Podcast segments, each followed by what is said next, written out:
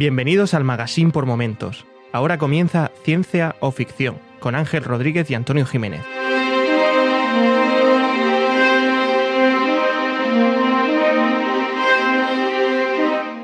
Bienvenidos a Ciencia o Ficción, un podcast sobre la ciencia y la tecnología que encontramos en libros, series, películas y básicamente en cualquier plataforma. Yo soy Antonio Jiménez y hoy viene a acompañarme a mi podcast Ángel Rodríguez. Hola Ángel. ¿Qué tal Antonio? Un placer estar en tu podcast. Gracias, por venir.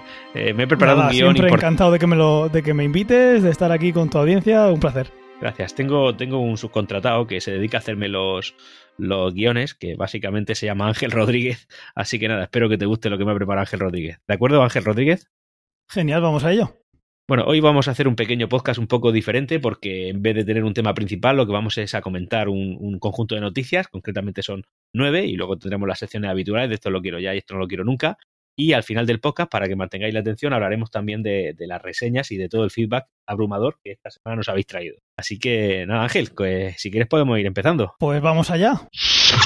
Cuéntame la primera noticia que me ha traído mi, mi guionista Ángel Rodríguez. Pues vamos, vamos a ello, a ver qué tal le ha quedado. La primera noticia es que los planes de Elon Musk con sus Starship son las de haber enviado un millón de personas a Marte antes de 2050. Parece que se ha calentado otra vez la boca, ¿no? Es que este hombre eh, va muy, no sé, muy, muy arriesgado, ¿no? Pues según yo veo. Siempre, o sea, siempre tiene como eh, proyectos que están muy por delante de su tiempo y creo que también se le, se le calienta mucho la boca, como dices, porque incluso en una entrevista se le, que, que estaba también presumiendo, digamos, estaba fumándose un porro. Bueno, eh, eh, yo en la entrevista a la vi lo que hicieron es decirle si había fumado alguna vez y entonces le ofrecieron que lo probara por primera vez y luego se ha liado que parece que el tío fuma, eh, fuma de toda la vida. Pero lo que parece cada vez que habla es que sí que fuma toda la vida. Y es que eh, en este caso también tengo que decir que hoy que estamos grabando el 29 eh, de enero, yo esta mañana, bueno, esto mediodía he estado viendo cómo, cómo ha lanzado otros 60 satélites de Starlink y cada vez que ves cómo aterriza eh, la primera fase, en este caso encima de, de, la zona de aterrizaje perfecta, la verdad es que este tío te hace pensar que lo que dice lo puede hacer, aunque igual no en, la- en los tiempos que él dice, pero bueno, eh, las metas que se pone las va consiguiendo, pero sí que es verdad que esta, por ejemplo, es algo bastante soñador, y es que eh, ha dicho eh, que la nave Starship se ha diseñado para volar tres veces al día. Una nave muy grande que está ya en pruebas, ¿Mm? y entonces dice que esta la ha diseñado para volar tres veces al día. En cada uno de los trayectos se podrían transportar 100 toneladas de material, que eso bien por construcción se, se puede hacer, y se pretende así conseguir mil vuelos al año por cada una de estas naves. Eso, unido al hecho de que quiere construir 100 Starships al año, permitiría lograr eh, tener a mil de estas naves operativas en la próxima década. Eso si tuviera tiempo para fabricarlas, que es una de las cosas que dicen que tiene que ponerse a fabricarlas hace, hace un año. Pero ya no, yo lo, según veo aquí, no, no solamente eso, sino el hecho de un trayecto que significa para una de esas naves. Ir directamente hacia el destino, llegar al destino o tener que hacer paradas. Y es que lo que quiere hacer es que cada. eh, eh, la carga que hay que transportar al año es unas 100.000 personas en cada sincronización de la órbita de la Tierra a Marte. En cada sincronización quiere decir cada 26 meses, que es la zona eh, que está más propicia eh, la distancia entre la Tierra y Marte para que el viaje mm, sea lo más eficiente posible. Entonces, lo que este hombre quiere hacer es, cada 26 meses saldrían de la Tierra mil naves en un periodo de 30 días, en una especie de éxodo espacial. ¿no? Y esto es lo que permitiría transportar a un millón de personas antes de 2050. Es decir, cada 26 meses tendría ya esas naves preparadas y durante 30 días estarían saliendo esas naves que dice que puede hacer el recorrido, estarían eh, saliendo hacia Marte todas una- en caravana, una detrás de otra, durante ese mes. ¿Qué te parece? Hombre, yo creo que. Es que al principio lo que había entendido es que podríamos hacer un trayecto Murcia a Marte, ¿no? Directamente por, por cada uno de esos trayectos. Pero bueno, esto ya tiene algo más de sentido. Me parece muy ambicioso su proyecto del señor de, de Fuma. Es muy ambicioso y, y imagínate que lo consiguiera y que pudiera enviar un millón de personas a, eh, a Marte. La cosa sería qué van a hacer allí y a qué se van a dedicar. Esa gente tendrá que pagar un vuelo, aunque dice que todo el mundo tendría que tener derecho a ir y que incluso se podría financiar a quien tuviera menos posibilidades para ir. Porque lo que él pretende hacer al llevar un millón de personas a Marte es tener eh, muchísima mano de obra allí porque se va a necesitar. Pero claro, ahí tiene que haber unos puestos de trabajo y tiene que haber una infraestructura que sí, tú te puedes llevar la gente allí, pero seguramente en todo esto el problema más pequeño sea ir. El problema más grande será vivir allí. Estar, ¿no? Y bueno, y el estatuto de los trabajadores es importante si quieren mano de obra, los sindicatos ahí dando aportando ideas. Sí, sí, eso va a ser, pues eso, cuando, cuando el, el- el ser humano sea una especie multiplanetaria, ahí van a empezar a ver, pues como pasó con, con América, imagino. Primero estábamos todos juntos, luego hay alguna guerra, ahora somos independientes y, y cada uno a lo suyo. Vete tú a saber. Exactamente. Bueno, bien, este hombre tiene buenas ideas, ya a ver si alguna de las que dice hay una vida, eh, lo podremos ver antes de fallecer tú y yo, por ejemplo, que somos gente joven, que siempre tiene mucha ambición, pero parece que se le va a escapar la fecha. Yo se lo he dicho a mi mujer muchas veces, ella me dice que, que no. Pero bueno, yo seguiré. Yo, el día que, se, que salga una misión hacia Marte, yo quiero estar ahí viendo cómo, cómo despega el cohete.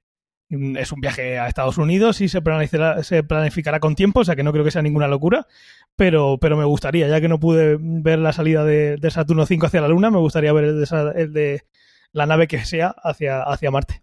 Pues sí, la verdad es que la idea es buena. También es verdad que habrá- mucho streamer y para que lo puedan ver en cualquier sitio. Ya, pero no tiene que ser lo mismo. Ver un, un bicharraco de ciento y pico metros de altura despegando, Claro. eso tiene que ser una, una locura. Que no, no es lo mismo eso que ver a Rubius comentando la salida del, del cohete. Bueno, si, si llega el momento en el que hay la realidad virtual es tan buena como hemos hablado muchas veces y hemos llegado al estado de Matrix, pues mira, eso que me ahorro. Si quieres podemos pasar a la siguiente noticia. Vamos a la siguiente noticia. A ver, eh, esta noticia la verdad es que es bastante interesante, la he estado viendo y es, bueno, si los, si los astronautas hibernaran en largos viajes necesitarían naves más pequeñas. Ya hemos hablado en episodios anteriores de la idea de hibernar en largos viajes espaciales, formas como el éxtasis, el sueño criogénico, animación suspendida, etc. Bueno, pues la Agencia Espacial Europea, la ESA, está trabajando en una situación de este estilo, pensando en viajes a otros planetas o sistemas solares. ¿Es esto o una nave multigeneracional, con todos los recursos que puede consumir?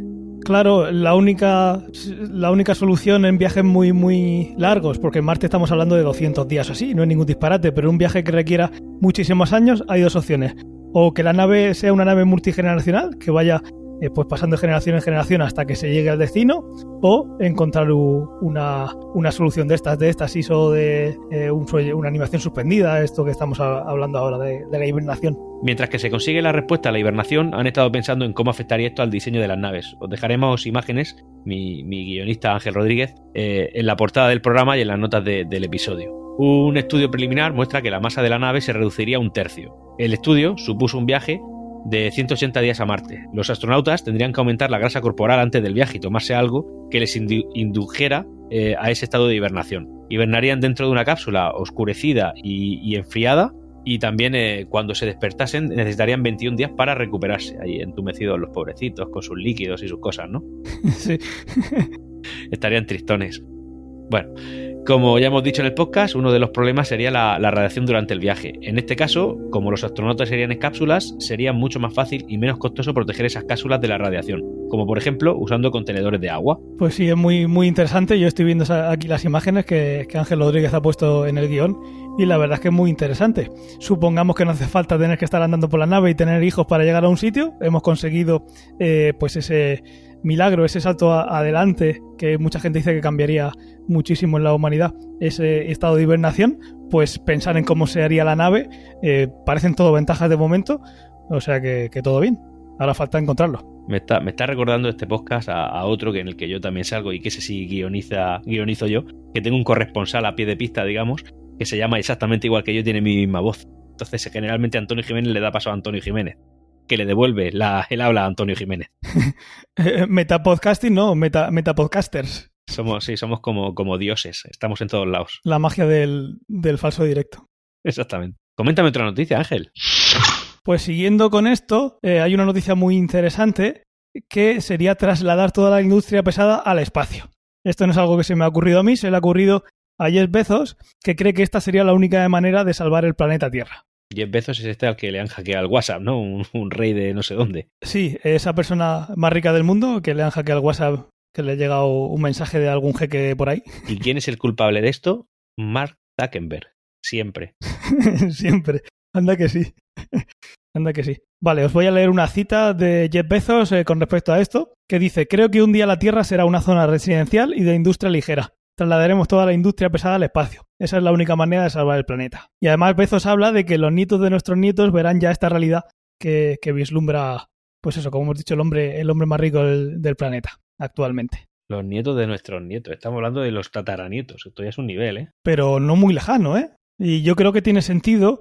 Eh, por desgracia, eh, ya me puedo imaginar la luna siendo minada y yendo a otro sitio a destrozarlo, pero bueno, es lo que hay. Pero vaya, yo la idea la veo bien.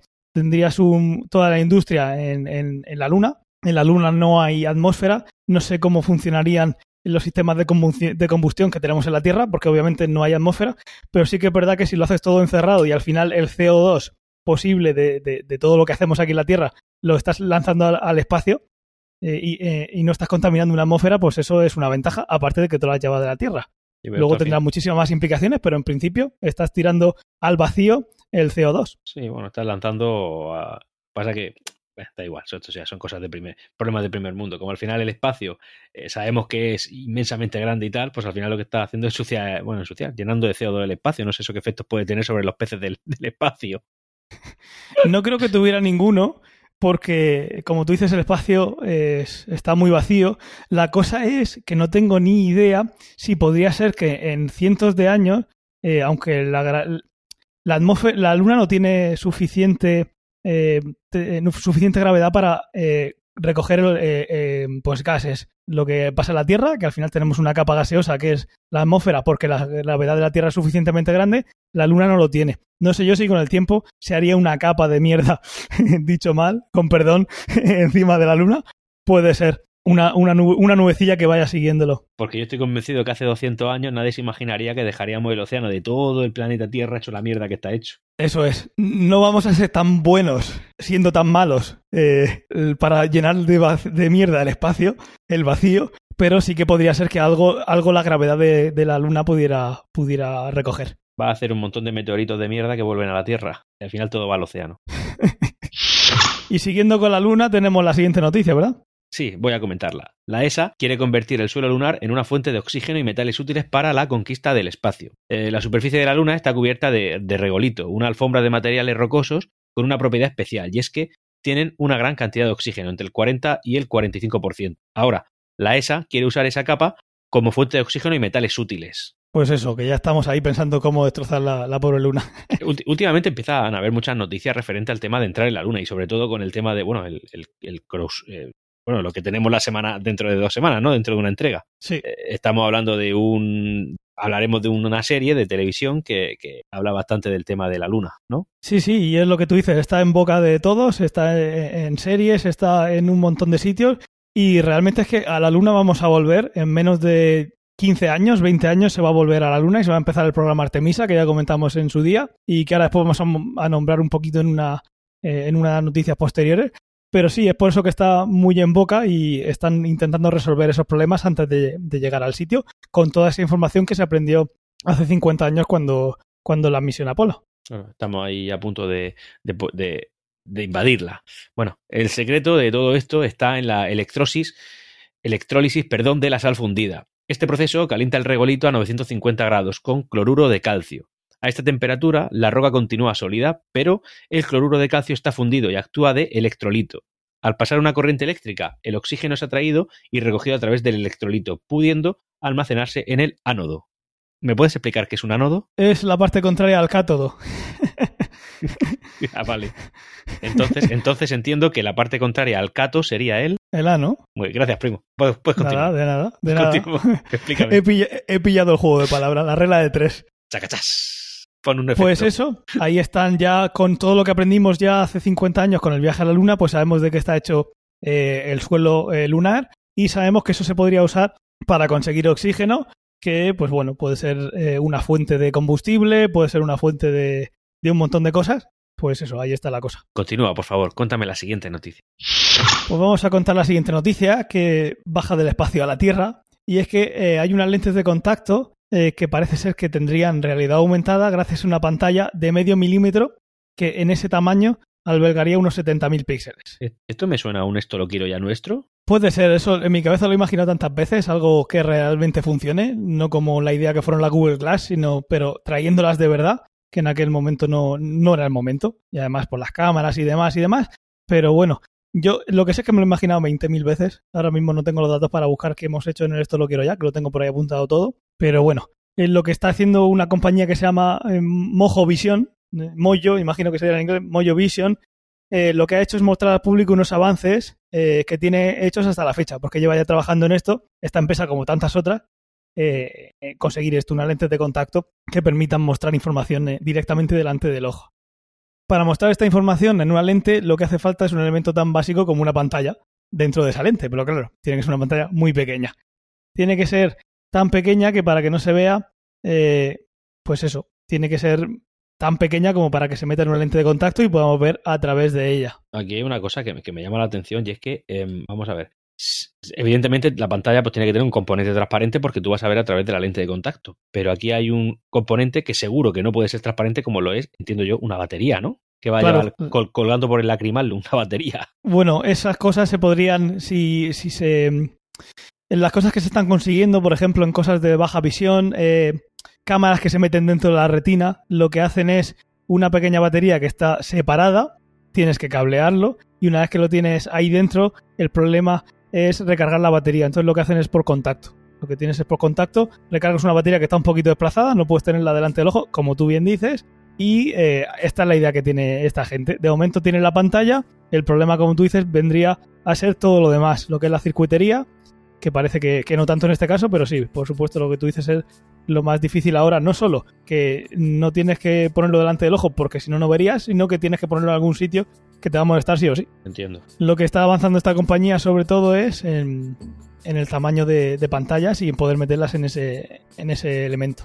Menos de medio milímetro es el tamaño que tendría esta pantalla micro LED, que ahora mismo es monocromática en color verde, eh, recordándonos a esos monitores que había al principio de, de nuestra era de ordenadores, pero bueno, poco a poco a pesar de su pequeño tamaño, como hemos dicho, es capaz de contener 70.000 píxeles en su interior. Quizás más que suficiente para mostrarte estos iconos básicos. Claro, porque 70.000 píxeles sería una... ¿Qué resolución sería? Ahora lo calculo. En 2, en 2 milímetros habría que... Ahora mismo eh, creo que en el artículo eh, viene el tamaño angular que tendría, que aquí sería lo importante, más que la resolución, la densidad y el tamaño angular. Eso eh, os lo dejaré apuntado en las notas del programa, el enlace a esta y todas las demás noticias. Pues voy a pasar la siguiente noticia si te parece bien que veo que volvemos un poco a la luna. Pues sí, la luna, la luna, tenemos que ir a la luna ya. Bueno, el Congreso de Estados Unidos dice que no a los planes de Trump para que la NASA vuelva a la Luna en 2024, porque Trump es así, el hombre quiere destacar y quiere dejar un poco de más huella en la historia. Se calienta, se calienta. Quiere dejar más, más huella en la historia. Vaya dos personajes. Eh, tú dale, escucha, escucha, dale un porro a, a Elon Musk otro a Trump y mételo en una habitación encerrada, a ver qué sale de ahí. Pues la cura del cáncer y todo lo que se te ocurra. Ya ves, tío. Eh, el objetivo del programa de la NASA, de la Luna a Marte, que es como se llama, será hacer aterrizar seres humanos en Marte de manera sostenible, tan pronto como sea posible. El programa Luna a Marte tendrá como objetivo provisional enviar eh, una misión tripulada a la superficie lunar para 2028 y un objetivo de enviar una misión tripulada a la órbita de Marte para 2033. Así que en el mejor de los casos, la NASA le está diciendo a Trump que cuatro años de diferencia. Yo políticamente no soy afín a, a Trump, pero este payo loco no está, ¿eh? Te lo tengo que decir así. Dice muchas tonterías, lo tengo que decir así, pero por ejemplo el tema, yo, bueno, por mi sector al que me dedico, trabajo en el sistema, en el sector e-, económico, ¿no? Digamos, y, este hombre no da punta sin hilo. Ya, bueno, si luego no fuera un racista y demás, pues igual hasta estaría bien. Pero eso son ideas políticas, luego como tecnócrata no es tan malo. Actividades precursoras. El administrador emprenderá misiones tripuladas precursoras al espacio cislunar y a la superficie lunar con el fin de reducir los riesgos de las misiones humanas a Marte, desarrollando y ensayando los sistemas y prácticas operacionales necesarios para que las misiones tripuladas a Marte tengan éxito. Eso es lo que viene a decir aquí la NASA con Cislunar, es que va a tener una nave, una estación espacial como dijimos en el capítulo anterior, eh, orbitando alrededor de la Luna y esa va a ser la base para que se aterrice y se, bueno, se alunice y se despegue de la Luna y eso es lo que nos va a dar ese conocimiento para las futuras misiones a Marte. Lo que sí que estoy convencido es que tú y yo veremos una, alguna misión tripulada a Marte y quizás hasta una colonia. Segurísimo, segurísimo. De eso no estamos tan lejos. De eso no estamos tan lejos. Ahora tenemos que aguantar nosotros, pero eh, no está, no está tan lejos. Te toca la noticia 7. Me toca la noticia 7, que va a ser una noticia corta, pero bastante interesante, y es una entrevista eh, que ha vuelto a salir, que tiene unos años, que es a Sid Mead, que explica el arte que hay detrás del diseño de Blade Runner, de pues las diferentes finales que había, pero sobre todo ese diseño eh, de todo el producto, de todo lo visual y lo, y lo sonoro que fue al final Blade Runner. Es un vídeo que está muy muy chulo y que volvió a salir hace, hace unas semanas y que después del podcast que hicimos de Blade Runner creo que tenéis que echarle todos un vistazo. Pues sí, efectivamente. Eh, paso yo a la noticia número 8. Venga. Este software es capaz de generar vídeos deepfake traducidos a diferentes idiomas con los labios sincronizados. ¿Qué software? Esto me ha parecido una maravilla. Es un software que os voy a dejar en la nota del programa el nombre, porque es un estudio que ha hecho eh, una empresa y está muy, muy chulo porque eh, muchas veces, eh, sobre todo en España, en otros países no tanto, pero en España la cultura del doblaje es una cultura muy arraigada. esto se resume en que prácticamente todo, y sin el prácticamente todo lo que llega a nuestras fronteras de fuera, lo traducimos. Tenemos un doblaje, películas, series, cualquier cosa, lo traducimos y eso, uno de los problemas que tiene, aunque tampoco es para tirarse de los pelos, sobre todo cuando estás acostumbrado y has nacido con eso, es que tú estás viendo al actor mover los labios de una manera diferente a lo que oyes. Pues eh, este software lo que hace es usar los deepfake, que como ya sabéis es esa tecnología que le pone la cara de una persona a otra persona, lo que ha hecho es usarlo de manera muy muy inteligente. Yo creo que en lo que va de deepfake creo que es lo más interesante que he visto y es una tecnología que permite, una vez que ya está traducido, que además lo puede traducir eh, automáticamente también ese software, es sincronizar los labios. Yo tengo una película en inglés, ese software la traduce directamente al español, que bueno, con actores de doblaje siempre será mejor, pero bueno, también existe la posibilidad de traducirlo y una vez que la traduce, puede en ese mismo momento hacer que los labios digan exactamente lo que está diciendo en ese nuevo idioma, en este caso, pues en español que estamos poniendo el ejemplo. Así que yo creo que es uno de estos usos de una herramienta tan mala y tan malintencionada como es el deepfake, que puede estar pensada para engañar a la gente, pues mira, una manera de esta tecnología que está llegando ahora y que eh, hace unas cosas con los vídeos en tiempo real que son virguerías, que no lo hicieron hace cinco años y no lo creíamos, pues mira, creo que esto puede ser estupendo para aplicar a ese doblaje y entre otras miles de cosas. Incluso podría corregir cosas como lo que pasa en la Liga de la Justicia, en la película, ¿no? Con, con Superman. con Superman y su bigote. Eso lo habéis visto. Eso, bueno, si no habéis visto la Liga de la Justicia, por favor, no tengáis cuenta a un personaje tan ilustre como Superman lo que le han hecho en la boca. ¿Sabéis la, Problemas de contratos, historias. el hombre tenía que grabar la, película de Misión Imposible, ¿no? Si, no mal, si mal no recuerdo, eh, y tenía que llevar bigote. Y entonces, a la vez, tenía que doblar la película de. Eh, bueno, doblar, no, perdón, salir en la película como actor. Eh, la Liga de la Justicia, la que hace de Superman, Henry Cavill, y, claro, en la película, como el por contrato entiendo yo que tendrían que acordado que el bigote tenía que llevarlo sí o sí, lo que hicieron fue ponerle la boca por ordenador. Entonces, cada vez que hablaba lo hacía un ordenador. Se nota una barbaridad. O sea, yo no he visto una chapuza más grande en la historia del cine y créeme, me gusta Superman. Yo soy súper fan de Superman, os aviso ya. Para mí no hay nada más que Superman. Si, de mí dependiera, Ben Affleck haría de Superman. Esa es la idea. Fue una chapuza monumental.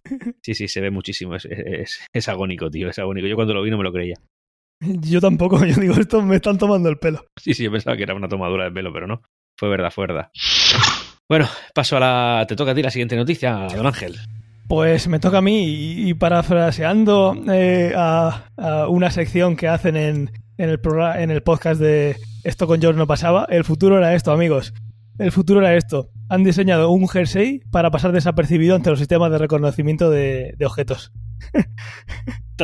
y más de para llegar a esto para llegar a esto. Eh, voy, a, voy a mentar a la bicha, que se dice mucho por aquí, ¿eh? porque son investigadores de Maryland y Facebook. Enemigo, es el enemigo.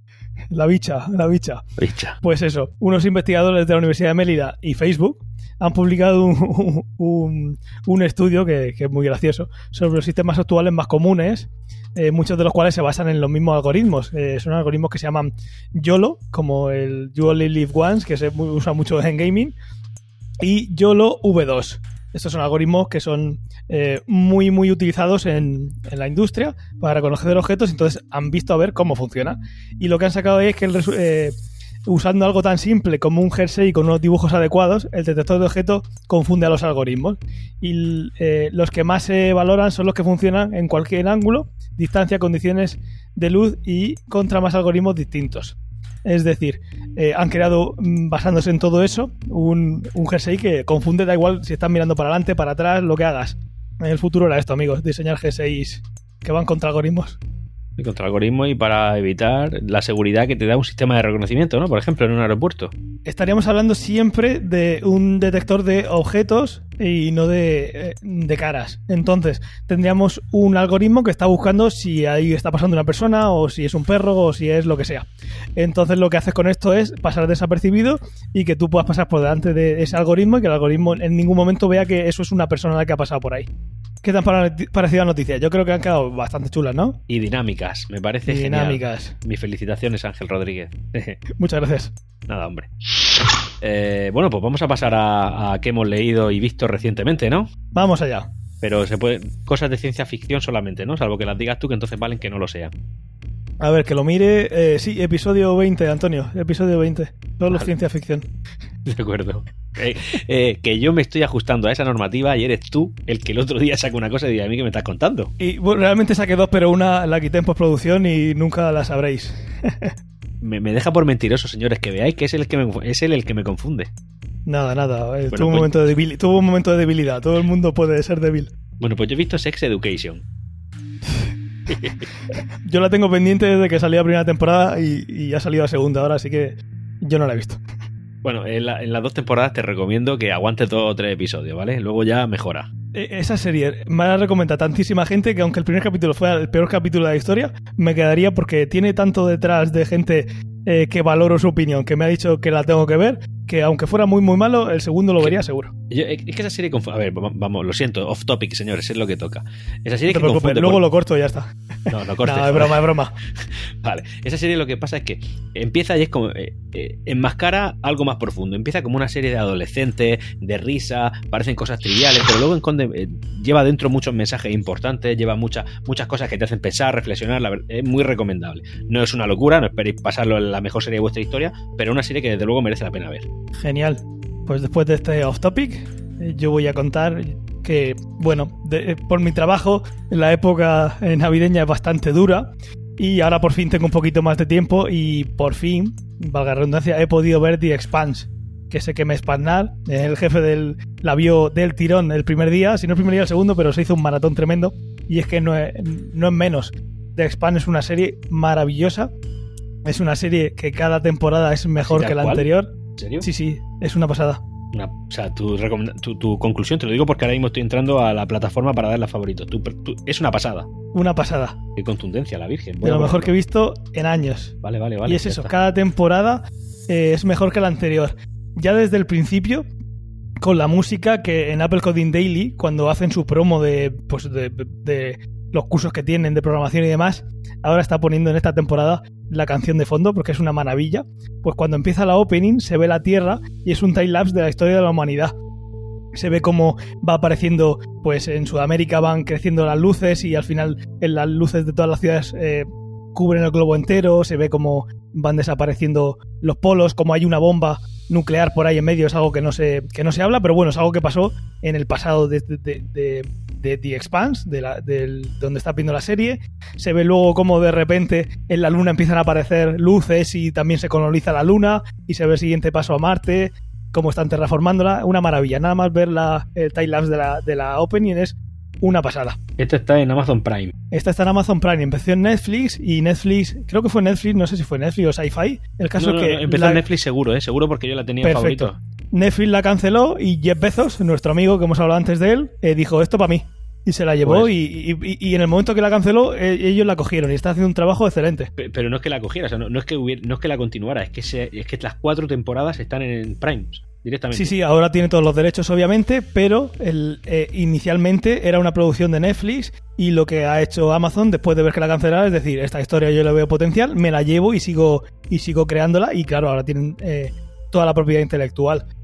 Vale. Es una serie genial porque es una serie con crítica social, como toda buena ciencia ficción, que pues eso, países pobres contra países ricos, recursos. En la serie hay sobre todo dos zonas. Están los que llaman en inglés INES, los de dentro, y luego están los del cinturón de asteroides. Son gente que lleva viviendo generaciones ahí y son gente que, que vive ahí toda la vida. Y entonces, claro, tú tienes eh, la gente en la Luna, en la Tierra y en Marte, eh, que son muy ricos, y luego tienes eh, la gente que vive en el cinturón de asteroides, que son pobres como ratas, pero que en el cinturón de asteroides tienen un montón de minerales. O sea, son ricos eh, en materiales y en minerales, como pasa en la Tierra. En países como Sudamérica. Exactamente, eso te iba a decir, que eso sería un símil. Exactamente, y es una maravilla de serie. Todo lo que pasa pasa eh, sobre, sobre eso. Y ya os digo, es una pasada. Pues en esa, con esta contundencia que tú me has transmitido, lo que me acabas de trastocar es todo mi calendario de series, porque Así como curiosidad, tengo que decirte que yo soy incapaz de ver dos series a la vez. Se lo digo a la gente. Yo, cuando empiezo una serie, la tengo que terminar antes de empezar otra. Me pasa. Porque, porque paso, porque al final me complico la vida y se me olvida en serie y me dejo serie a mitad por el camino. Entonces yo tenía pensado ahora mismo terminar The Morning Show, que la he empezado hoy, porque acabo de terminar Sex Education, y ya me iba a pasar a ver Mesías. Mesías en Netflix. ¿Sabes? Que, oye, esto podría ser ciencia ficción. No la he visto, así que no sé si es ciencia, ficción o fantasía ahora, o. Ahora te explico un poco de o drama. Pero entonces acabo de poner The Expanse la primera, pero claro, la primera son cuatro temporadas, o sea que me voy a pasar un mes sin ver otra. Esta de Mesías, que te digo que es como ciencia ficción, es como una especie de serie, por lo que yo he entendido, semi-policíaca, no, no policíaca, ¿no? Me, me recuerda, según el argumento que me han dicho, a la de Fringe, ¿vale? Es como que de repente aparece en nuestra época un señor que se dedica a hacer cosas como si fuera Jesús, es decir, cosas como Jesús anda sobre el agua, no sé qué, y tiene como una investigadora detrás que va intentando averiguar qué pasa, cómo lo hace, qué motivos, qué razón científica justifica ese acto que acaba de hacer raro. ¿Vale? O sea, qué interesante, sí, sí. Y la protagonista es Michelle Monaghan, que para mí em, era mi musa, hasta que a partir de cierta edad, pues la mujer ha dejado de serlo. ¿Sigue siendo Sandra Bullock? Sandra Bullock forever, tío. Forever. Si yo, escucha, escucha, yo quiero ver algún día un hijo de Ben Affleck y Sandra Bullock. Eso es el, no hay más, no hay más en el mundo. No te preocupes, algún algoritmo de estos de deepfake te lo, te lo, te lo juntará. Pero yo quiero hacer de Ben Affleck. vale, vale. Entiendo por dónde vas. Tú no quieres simulaciones. No, no, Tú quieres acción real. No puedo, estoy casado, Ángel. Por favor, no me perviertas. Bueno, lo del vestido rojo, la, señor, la chica del vestido rojo, eso no cuenta. Correcto. ¿Aún arreglas papeles haciendo cola? ¿Sabes que puedes realizar trámites por Internet? ¿A qué has intentado alguna vez usar tu DNI electrónico? ¿Has instalado ya el certificado electrónico en el móvil? Aprende a configurar tu navegador para tramitar desde casa. ¿Qué es una carpeta ciudadana? Un momento, ¿me estás diciendo que hay un podcast sobre trámites electrónicos? Escucha Ciudadano Electrónico en iVoox, en Apple Podcast, en Spotify y no te quedes atrás siempre en el magazine por momentos. ¿Y qué más estás viendo? Pues he visto el primer capítulo de Star Trek Picard, otra serie que está en Amazon. Pero porque no hay más. Exactamente, porque no hay más. es una serie que es muy diferente a lo que yo me esperaba, y, pero que me gusta. Es una serie eh, que le veo mucho potencial y está muy bien hecha y sale el, original actor de Jean-Luc Picard, eh, Patrick Stewart, Así que yo creo que tiene que estar muy, muy bien. Sal Xavier, el, eh, el bueno. El Sal Xavier de verdad, bueno. El, bueno, el, otro, también es bueno, ¿eh? El tío este todo lo que hace está genial. Y también he visto algo parecido a Star Trek, ya te digo, eh, he tenido, tengo más tiempo, hace unos meses que estoy hasta arriba de trabajo, ahora tengo un poquito más de tiempo. He recuperado una serie que ya comenté aquí que es The Orville. Es una serie que es una parodia de Star Trek, que es bastante eh, graciosa, ¿Te acuerdas, verdad? Sí. Y que he podido retomarla y, está muy chula. Según estoy viendo, es una serie que tiene tres temporadas y que el único sitio donde la puedes ver de manera legal es Vodafone. ¿Tú eres cliente de Vodafone? Yo soy cliente de Vodafone, claro. Y de, y de la cigüeña, correcto.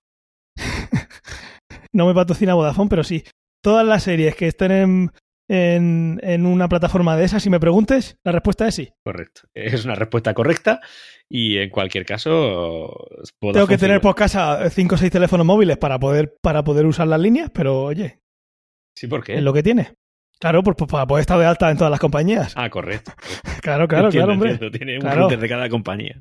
Sí, sí, apilados. Parece eso un rack. Parece los servidores de, de Amazon.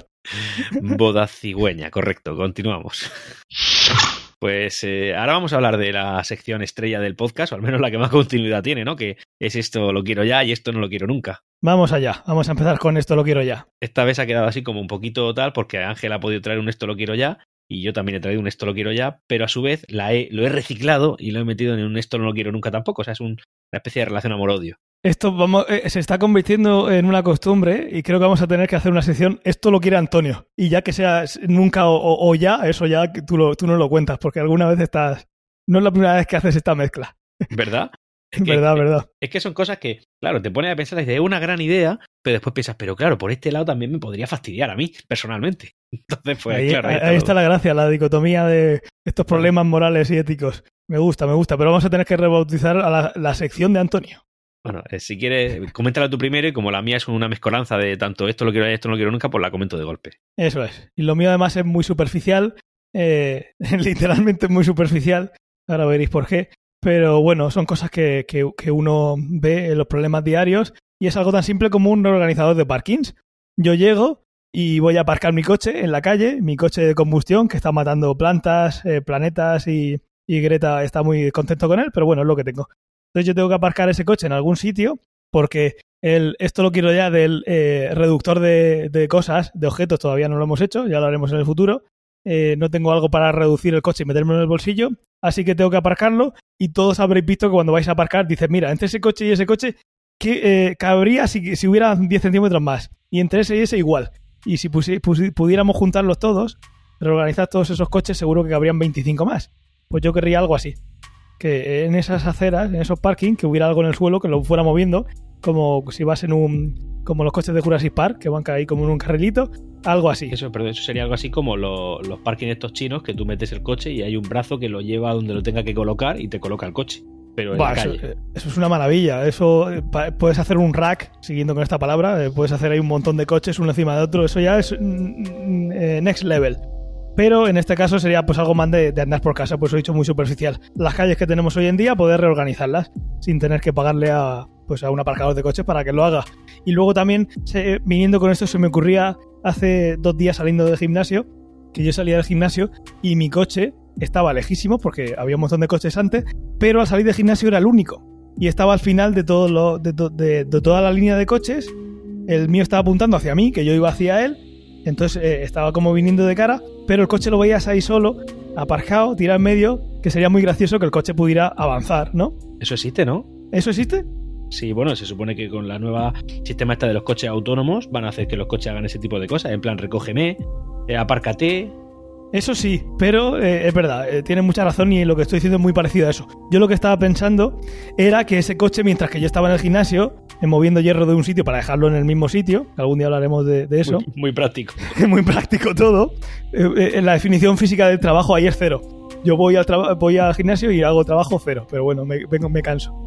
El caso es que lo que yo pienso es que el coche vaya avanzando en esa fila de coches que ya se ha quedado solo, que cuando el coche de delante se, se, va, que adelante un poquito y así cuando yo salgo está lo más cerca posible. ¿Entiendes lo que te quiero decir? Pero sí, sí, sí, la solución de los coches que quieren hacer ahora de que vengan hacia ti acaba con ese problema. Pero bueno, otro reorganizador de parking sería, coche, si ves que el de delante se mueve, muévete tú también hacia adelante. Una regla, ¿no? Como, como los atajos de, de Siri. Como los atajos de Siri. Si no hay coche, mueve para adelante. Ahora, seguro que, seguro que sale y no está el coche porque ha ido para adelante, pero se ha aparcado delante de un vado y se ha llevado el coche a la grúa. Bueno. eso también te podrías evitar algún enfado, ¿no? Cuando ves a un tío que ha aparcado a como a metro y medio del otro, que no deja meter ningún coche en medio, pero se ha comido dos sitios. Pues eso, ese era mi, organiza mi organizador inicial, era ese, que el coche se fuera juntando. Pues mira, eso, que el coche se vaya adaptando él. Y así te evita blasfemar contra otras personas, que se lo merecen sin duda, por supuesto que además son personas que no puedes ponerles cara, porque si le pones cara y nombre, ¡ah! pero si pero, no puedes ponerle cara, se queda ahí la cosa muy... No es lo claro. mismo que hablarse con, con, un ente que no, no le pones cara ni, ni, nombre. Con esto también le estás quitando el trabajo a los gorrillas, a los maravillosos gorrillas, que son los que te organizan el día a día. Sí, pero tú eh, te podrían hacer que aparques en... Nunca sé cuándo, cuándo es en batería y cuándo no. El caso es que, que, que no los pongas en paralelo, sino que los pongas en, en, en pues uno delante del otro. Fíjate que bien me estoy explicando pues eso, que en el caso de que los aparquen así, el gorrilla no te lo va a mover. Y si se lo, mueve, si lo mueves para llevárselo y venderlo por ahí. Entonces que el coche se vaya, pues eso, reubicando para optimizar el espacio. Yo, yo, yo tengo una pequeña. Tengo mucha tirria a los gorrillas, tío, te lo tengo que reconocer. Mucha, mucha tirria. Yo, eh, yo le tengo tirria cuando no llevan gorrilla. Yo les tengo tirria cuando después de haber pagado mi zona azul como buen contribuyente y como una persona que, en fin, independientemente de lo justo o no que sea ese impuesto revolucionario de aparcar en mi calle, en la que yo he pagado, eh, que me venga otro que me pida más perras y si no tener el miedo de decir qué le hará mi coche, a mí eso me molesta muchísimo, sobremanera. Ya, eso sí que fastidia. A mí lo de la zona azul no me fastidia porque soy... Eh, bueno, Emilka nos puede dar una lección sobre esto, para eso sí, se dedica ¿no? a eso, pero que yo veo muy bien que, que se cobre para aparcar en la calle para evitar, para disuadir que la gente aparque en la calle. Pero si tienes que hacerlo y encima hay una persona que te cobra por encima, eso ya... Claro. En teoría, el, el, objetivo de la zona azul, y haciendo otro pequeño off topic, está en que no puedas aparcar más de dos horas. Otra cosa es que los sistemas aquí en Murcia, no, como, no, como no ponen matrícula, pues te los puedes saltar, ¿no? Porque no especificas, pero se supone que es que haya rotación, que no el coche se quede ahí aparcado de por siempre, sino dos horas. Eso es, y encima siempre tendrá, cada vez que te van a cobrar por algo, ese, esa parte disuasoria que evita que pues, te lleves en ese caso el coche al centro. Pero bueno, de eso hablaremos Claro, en otro. Esto lo quiero ya o no lo quiero nunca. Eso también da. Nuestra, nuestra, nuestro urbanismo eh, también da para muchos. Esto lo quiero ya, esto lo quiero nunca. Los coches fuera de la calle. Por ejemplo, algunas lo hablamos en su día, de tener eso, de Es verdad. una ciudad vacía y que fueran los coches llegando a, un- a una parte de fuera y de fuera los acercaras. Y aquí hemos hablado ya un montón de cosas. ¿Vas a empezar por esto lo quiero ya y luego vas a pasar a esto lo quiero nunca o va a ser una amalgama? Eh, es- vamos a juntar las secciones, esto lo quiero ya y nunca a la vez, ¿vale? ¿Lo llamamos así? Vale, pues lo dejaré apuntado para que, para que el editor de podcast, eh, Ángel Rodríguez, eh, sepa que tiene que poner solo una sección mezclada. Ahora con la, con la visión crítica que tenemos todos los ciudadanos hoy en día de cara a la política, ¿no? Porque la política no deja de ser una, una bueno, pues un tema que está de mucha actualidad porque eh, están habiendo muchas elecciones, muchos movimientos, muchas polémicas, etcétera, etcétera. Bueno, pues a mí personalmente la política me gusta mucho. Sí que es verdad que el otro día estuve viendo una entrevista a un político que ahora mismo está en el gobierno y en ese momento lo estaba escuchando y digo, este tío no me suena a mí que esté diciendo la verdad, ¿no? Por decirlo de una manera más suave. No estoy denotando ninguna ideología política en este caso, simplemente hablo de una persona en particular. Dicho eso, en ese momento me hubiera gustado bastante, mientras yo veía la entrevista, que hubiera habido algún sistema, algún sistema, insisto, eh, automatizado, ¿vale? No, sin que dependa de una persona, porque las personas no somos, no somos objetivas por mucho que queramos serlo y por mucho que pretendamos serlo y por mucho que queramos enmascarar nuestra subjetividad, todos pensamos algo y ese algo se puede ver, puede manchar la información que le llega al espectador. En ese caso, me hubiera gustado ver un sistema que mientras el, entrevistado estaba diciendo lo que fuera que dijera, empezara a hacerte referencias. Este entrevistado acaba de decir esto, pero en el año no sé qué dijo esto otro. O sea, que una especie de meroteca en directo, en tiempo real, y que una inteligencia artificial sea capaz de detectar lo que está diciendo, cómo lo está diciendo y qué referencias hay en el pasado con eso. Pero en directo. No sé si me estoy explicando bien. Te estás explicando y es tan utópico lo que dices y tendría- tantas eh, implicaciones que cambiaría, eh, y creo que cambiaría tanto el mundo por completo que nada más que te puedo decir que, que ojalá que, que eso pasara. Bueno, eso se llama Skynet. Es eso, es que Skynet eh, al final le cogió tirria a los humanos y estoy recordando una inteligencia artificial que hizo Microsoft que tuvo que apagar porque empezó a leer tweets y al final se hizo nazi, la inteligencia artificial. ¿En serio?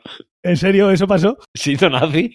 Tuvieron que darle al botón rojo de, de matar. De Sí, nazis. sí. Para enseguida estaba haciendo comentarios antisemitas. Sí, sí. el- eh, la inteligencia artificial al final se hizo muy, muy subjetiva y poco objetiva con, lo- con los hechos. Pues tú Entonces- cuenta, imagínate que esa inteligencia artificial que se hizo nazi tuviera herramientas para extrapolarse a la vida real, es decir, un brazo robótico, un ser robótico, un... ¿Sabes lo que te digo? Todo el mundo sabe que una vez que eso pase, eh, lo de eh, Estamos esa- muertos. esta, esta empresa que hay en Boston Dynamics, que es esa que salen lo, que eso que eh, Los esos robots que parecen que se caen, perros, ¿no? sí, sí, Sí. que se mueven que, que parecen reales. Ahí es donde primero van a infectar y eso, esos perritos van a acabar con nosotros. Ya ves, con lo adorables que son cuando se caen, cuando vengan y, y te saquen el hígado, ya no Sí, tan, sí. tan adorables no van a ser.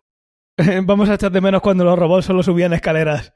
En cada CES salía un robot subiendo escaleras, pues eso lo vamos a echar de menos. Entonces, lo que decía, tiene tantas explicaciones lo que tú, implicaciones lo que tú has dicho, que eso cambiaría el mundo eh, tal y como lo conocemos, porque se acabaría eh, todos los programas de debate, eh, menos los de Telecinco, se acabarían todos. Sí, pero porque eso de Telecinco no son debates, son amalgamas de palabras dichas por gente sin capacidades, en mi opinión, que lo único que hacen es infectar tu mente. Están emitidas por, por eh, gente que no tiene inteligencia, entonces no puedes poner una inteligencia artificial modelando eso. Sí, pero tiene que haber una inteligencia que tenga la capacidad de no poner ese canal, en mi opinión. La cosa es eso, que to- todo lo que dices sería eh, maravilloso y imagino que gente que se dedique a la oratoria, eh, a debates y demás profesionalmente nos podría decir un montón de cosas que nos hagan pensar que eso no va a llegar nunca, pero ojalá, que para Pues- esto tenemos la sección de esto lo quiero ya. Pues eso sería la parte del esto lo quiero ya. Vale, de- de- deja un segundo aquí y entonces yo puedo hacer el esto lo quiero nunca, ¿vale? Vale. Vale, listo. Es que así luego yo eh, eh, me duermo más tranquilo cuando he podido hacer la- las dos secciones por separado. Vale, perfecto. Bueno, y eh, ahora vamos a hablar del esto no lo quiero nunca y básicamente lo que no quiero nunca es este mismo sistema que quiero ya. Vale. ¿Por qué no lo quiero nunca? Ya hemos hablado un poquito de algunas implicaciones negativas que puede tener este sistema, pero Por esto no lo quiero nu- Exactamente. Esto no lo quiero nunca, básicamente, y esto es muy resumido, porque así, porque me lo pueden hacer a mí. ¿Te das cuenta? Bueno, eh, sí, sí, me cre- no sabía que ibas a ir por ahí, pero, pero está bien, está bien. Verdad, tú puedes decir una cosa que a lo mejor dijiste y te dijeron, y claro, esto ya llegaría un momento en el que la opinión crítica de la gente sería total, o sea, seríamos todos unos cínicos porque pensaríamos que todos, todos mentimos, cuando a lo mejor simplemente has cambiado de opinión, la edad te ha llevado a pensar otra cosa diferente, pero todo el mundo pensaría que están mintiendo. Yo hablaría de una perspectiva personal, en cambio yo lo quiero aplicar a eh, personajes con responsabilidad pública, como lo puede ser un político, como puede ser alguien que puede influir en tu vida del día a día. Eso es lo que te iba a decir. Yo creo que eso que dices tú sería imposible. Y eh, te explico el por qué he pensado esto en un momento y ahora me lo rebates si, si encuentras cómo rebatirlo así de forma rápida.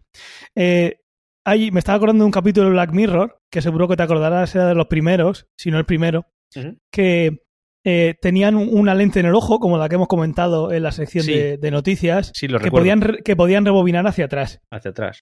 Entonces tú puedes ir en cualquier momento y decir, no, tú lo que me dijiste no es lo que me estás diciendo ahora, sino esto, y te lo puedo demostrar y tengo un vídeo.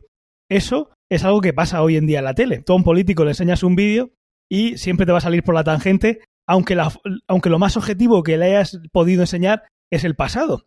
Es claramente como se dijo, mira, usted me está diciendo ahora esto, pero yo aquí tengo no una hemeroteca escrita, sino que te puedo enseñar a ti la imagen tuya diciéndolo y aún así cogen ni te lo rebaten, que es lo que más eh, rabia da, que da ganas de repatearlos.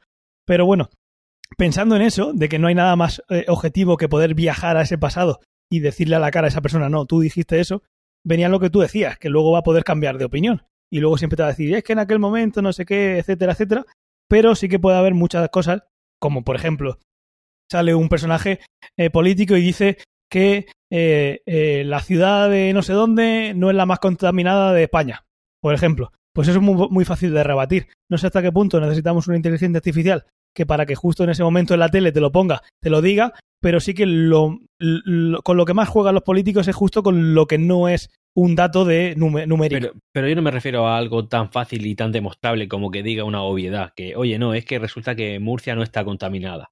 Pues mire usted, señor, sí, el humo y muchas veces hay que parar, ¿eh? hay que parar, incluso a veces hay que tomar medidas, es decir, que eso no, es rebatir, no me refiero a eso, me refiero a que llegue un político y diga algo, alguna medida económica que contradice totalmente lo que dijo hace dos años, no hace quince, ¿vale? Porque hace quince las cosas cambian, pero dos años, ¿vale? Cuando decidió que lo votáramos decía una cosa y cuando ya está en el poder dice otra diferente. Eso, eso sería el contraste que yo quiero, que yo quiero eh, recalcar.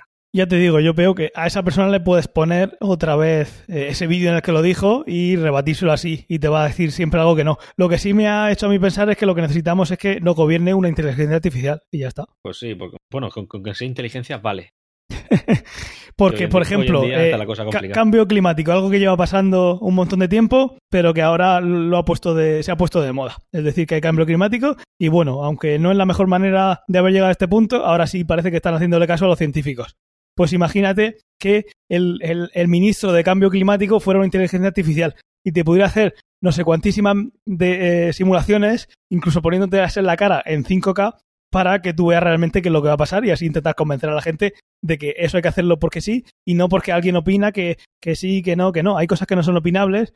Yo, imagino, yo creo que a esos ministerios habría que darle eh, una, a una inteligencia artificial para que nadie pueda decir, pero es que yo opino que... No, no, señora, señor, esto no se opina, esto es así o asado. Y si usted no lo sabe, es que no tiene la suficiente, eh, información, la suficiente formación ni siquiera para opinar. Entonces, pues eso, yo, yo ahora desde aquí en esto lo quiero ya, volviendo para atrás, quiero eh, eh, ministros eh, roboces. Roboces. Ministros roboces. Ya ves, entre eso y la anarquía está la cosa. Volviendo a lo de antes, además, si una inteligencia artificial fuera objetiva, al final seguramente, aunque solo fuera por el cambio climático, llegaría a la conclusión de que lo mejor es eliminar a los humanos. Sí, no, eso sin duda. Por ejemplo, porque si, lo, eh, si, si, al final haces que, mide, que lo haga de forma objetiva, la forma objetiva puede ser que diga, mira, pues los humanos fuera de la ecuación. Y además pone en contraste la inteligencia política que tenemos hoy en día, como por ejemplo gente que gobierna la región de Murcia y que el tema del Mar Menor se lo toma de broma, pues hombre, eso ya indigna. Entonces, pues solamente por objetividad de una máquina que puede decidir de manera objetiva, vería que esto es prioritario al 100%. Eh, hay ciertas veces que dices tú, vale, eh, hay ciertas cosas que no tienen que opinarse. Pero es que lo que has dicho, y hablando un poco de utopía, el, el, no todo es opinable es una realidad como un templo. No es opinable el cambio climático, por ejemplo, no lo es. Eh, otra cosa es que salga uno y con el buenismo que hoy en día invade la, la sociedad, tengamos que decir, oh, hay que respetar la opinión de todo el mundo y que alguien niegue el cambio climático. Hombre, eso no es opinable. Claro, si eso es lo que pasa, que hay ciertas cosas que se entran a debate cuando, no, hay debate, ninguno. Pues Exactamente. Así que, pues eso, los roboces. Tienen que gobernar los roboces. Roboces. Este, este podcast está saliendo bastante, bastante, con bastante opinión crítica, ¿eh? Nos estamos volviendo unos pros. Sí, sí, enseguida nos dan un, nos dan un, un hueco en la sexta noche. Un Emmy Podcastil. Queremos nuestro programa. y el 15% de los royalties de esto lo quiero ya. Y sí, que no nos quiten el podcast de, de Spotify. Digo, ¿te ¿Has visto, has, visto la- has visto cómo se ha puesto el tema con Spotify? Sí, lo- no- eh, nosotros estamos en Spotify. Os recomiendo que escuchéis el última, la última entrega de hoy, del día, bueno, última entrega hoy, día 29 de enero, de Esto no es un podcast, de, del gran mes Paznar, por momentos. Lo de Spotify se titula, Sí, ¿verdad? sí, sí, sí, exactamente, ese es. Pues yo creo que ya está, ¿no? Y ha salido, yo creo que ha sido un, un podcast distendido, ¿no? Un podcast relajado. Me ha gustado. Es un podcast relajado. Yo tengo muchas más noticias y estas eran de, la, de esa lista de noticias que tenía eh, guardadas. Yo creo que puede estar bien y si, si, si a nuestros oyentes les gusta eh, este formato, que nos lo digan, porque noticias así salen eh, cada dos por tres y es algo que podemos hacer cada poquitos meses, porque por contenido no va a ser. Entonces, si os gusta decírnoslo, eh, ya sabéis, dejadnos comentarios en Ivo diciéndonos pues eso, lo que os acabamos de preguntar. Si os gusta este formato, enseguida lo podemos traer cada 3, 4 ediciones, ya lo iremos viendo. Y luego lo de siempre, métodos de contactos, cienciaoficción.com, arroba cienciaoficción en Twitter. También estamos en Spotify eh, hasta que nos quiten por, por, pues yo que sé, por hacerle crítica a Spotify, por ejemplo. Ellos tienen eh, la llave para quitar, como todo realmente, pero bueno, aquí es un... Spotify mola. Y nada, un placer, Antonio. Un placer, Ángel. Y, y en cuanto a lo que has dicho de que, oye, por favor, dejar reseña en Apple Podcast, es importante porque no habéis dejado ninguna. ¿Y dónde está mi ego aquí? ¿Dónde está nuestro ego, Ángel? Llevamos una rachita. Eh, ¿Os acordáis cuando decíamos que estábamos de los, desca- de los destacados en Apple Podcast? Pues eso hace ya tiempo que no pasa. Y eso es por vosotros, porque el por contenido vosotros. está aquí. Hay que ver. Si os pudiera poner una reseña a todos vuestros, vos- a vosotros, escuchantes. Nada, que nada, que os quiero un montón, colegas. Bueno, Ángel, un placer. Nos vemos en. Nos escuchamos, mejor dicho, en 15 días y este va a ser el crossover, como tú has dicho antes, en el que vamos a hablar de, bueno, de lo que ya os contamos. Va a estar muy, muy chulo. Eh, espero que, que estés ahí a tope para el momento que, que salga echarle una oreja. Este es el que me has dicho que grabaremos juntos, ¿no? Tú y yo estaremos juntos y además llevaremos como tres cervezas mínimas cada uno. Puede ser, a mí me, me parece bien. Bien, correcto. Muchas gracias por vuestro tiempo. Pues eso, nos vemos con las cervezas. Un saludo. Hasta pronto.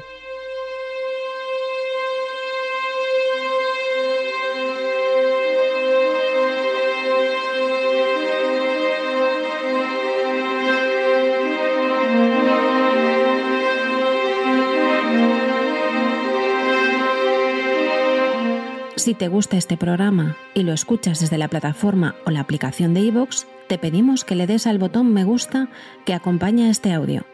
Si lo haces desde otra plataforma y también quieres, puedes hacerlo buscándonos en iVoox.com.